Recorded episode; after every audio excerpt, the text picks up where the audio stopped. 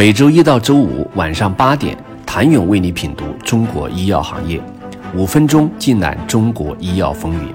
喜马拉雅的听众朋友们，你们好，我是医药经理人、出品人谭勇。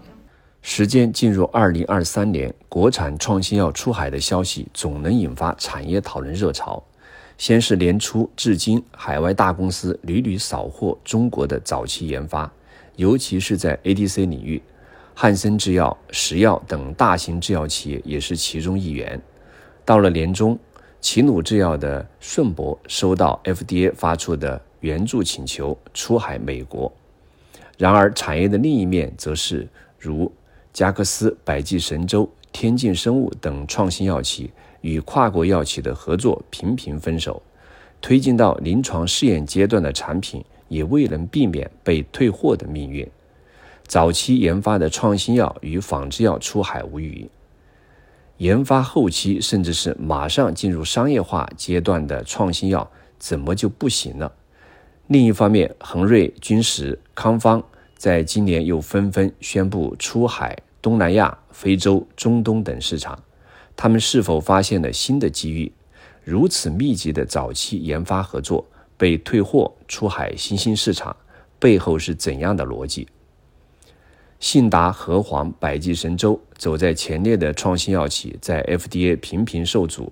为什么齐鲁的仿制药能逆势而为，甚至仅用时一个半月就实现了出海？其实，从顺铂这一产品就能窥见齐鲁的整个国际化体系，甚至是中国制药工业企业国际化的原始积累。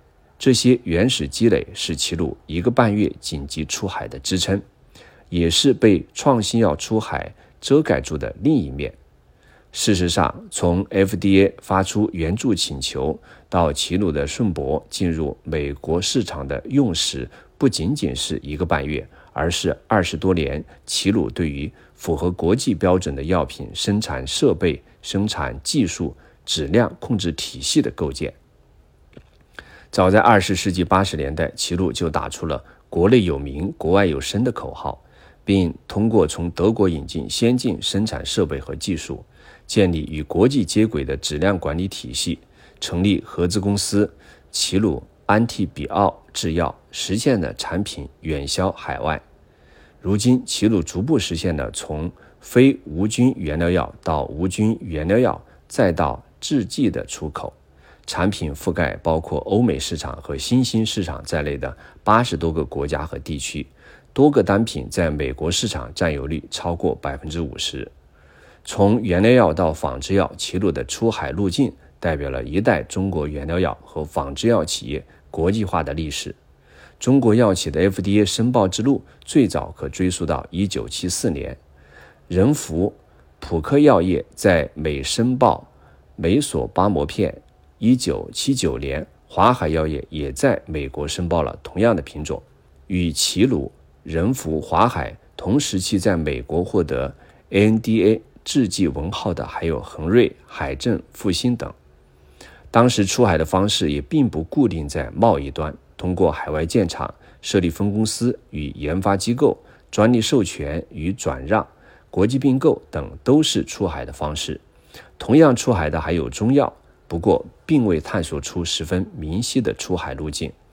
二零一二年，成都帝奥制药的帝奥心血康胶囊以治疗性药品身份通过荷兰药品评价委员会的注册，获得在该国上市的许可，成为欧盟成员国以外市场准入的第一个植物药。